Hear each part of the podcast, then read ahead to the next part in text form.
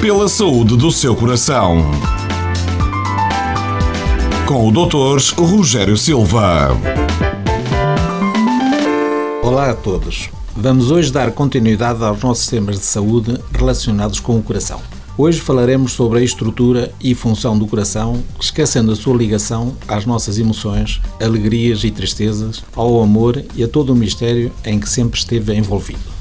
O coração é um órgão situado entre os nossos pulmões, ficando praticamente dois terços do coração alinhado sobre a metade esquerda do tórax. O coração é proporcional à nossa área corporal, tendo um peso médio de 250 gramas e uma dimensão de cerca de 12 por 9 e por 6 centímetros, ou seja, o coração tem mais ou menos o tamanho do seu punho fechado.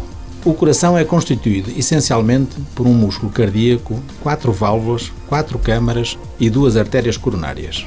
O que controla o funcionamento de tudo isto é um sistema elétrico que também falarei mais à frente. Um músculo cardíaco tem a função de bomba para empurrar o sangue para todos os nossos órgãos. É preciso cuidar deste músculo, pois quando ele se dilata em excesso, perde a força de bombeamento, conduzindo à insuficiência cardíaca.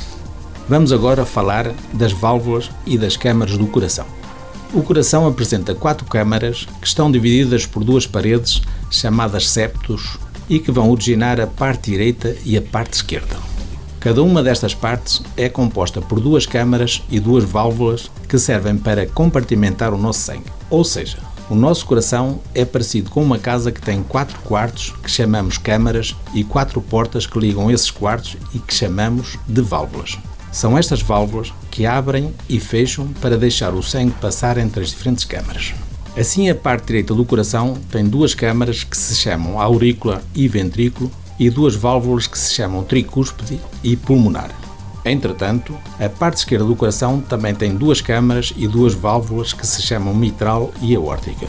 Num ciclo normal, as duas câmaras que chamamos aurículas recebem sangue que tem duas origens diferentes. A aurícula direita recebe sangue proveniente dos diferentes órgãos e que se encontra pobre em oxigênio. A aurícula esquerda, por sua vez, recebe sangue rico em oxigênio vindo dos pulmões. De seguida, o sangue passa das aurículas para os ventrículos através da abertura das suas válvulas. Nesta fase, o ventrículo esquerdo vai bombear o sangue para todos os nossos órgãos e o ventrículo direito envia o sangue sem oxigênio para os pulmões para ser enriquecido. Tentando concretizar melhor, o coração é um órgão muscular cuja função é bombear sangue proveniente dos pulmões, portanto rico em oxigênio, fazendo-o circular através das artérias para todos os nossos órgãos, alimentando assim todo o nosso corpo. Depois do sangue passar pelos nossos órgãos, ele fornece o oxigênio que transporta e regressa ao coração através da aurícula direita. De seguida passa ao ventrículo direito para ser bombeado para os pulmões, sendo novamente oxigenado e assim sucessivamente ao ritmo que for necessário. O ventrículo esquerdo é, portanto, a cavidade mais potente e com maior espessura, pois é que tem de realizar maior esforço para enviar o sangue para todo o nosso corpo. É este esforço, ou pressão arterial, que é medido pelo aparelho de tensão arterial, que nos vai informar do maior ou menor trabalho que o nosso coração está a suportar. Quanto maior for a pressão arterial, tanto maior será o desgaste ou sofrimento do coração. Falamos agora das duas artérias coronárias que envolvem o músculo do coração e que transportam sangue com oxigênio e nutrientes para o manter em boa atividade. Estas artérias são vitais para alimentarem o próprio músculo cardíaco, para este, por sua vez, ter energia suficiente para bombear sangue para todo o corpo e assim manter a vida. São estas artérias coronárias que, quando envelhecem e começam a ter obstáculos no seu interior e a dificultar a passagem do sangue, que se iniciam queixas de angina de peito e em obstruções mais avançadas condicionarão mesmo a infartos cardíacos. Por fim, quero-vos falar um pouco do sistema elétrico cardíaco, ou seja, o coração apresenta um sistema próprio com atividade elétrica que origina o ritmo cardíaco com uma cadência regular de batimentos.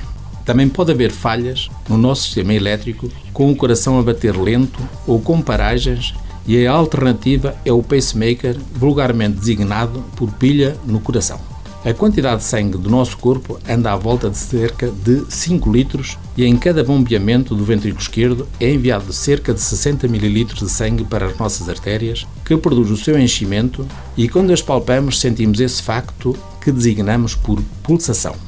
O coração deve bombear cerca de 60 a 70 vezes por minuto, mas está muito dependente das necessidades do nosso organismo, podendo essa frequência variar e subir para limites de 150 por minuto, particularmente quando fazemos esforços físicos significativos.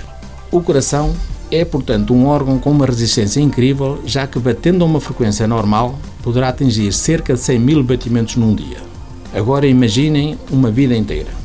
Assim, o nosso coração pode bater mais de 2 mil milhões de vezes, o que é um órgão muito poderoso e fascinante. Pela saúde do seu coração. Com o Dr. Rogério Silva.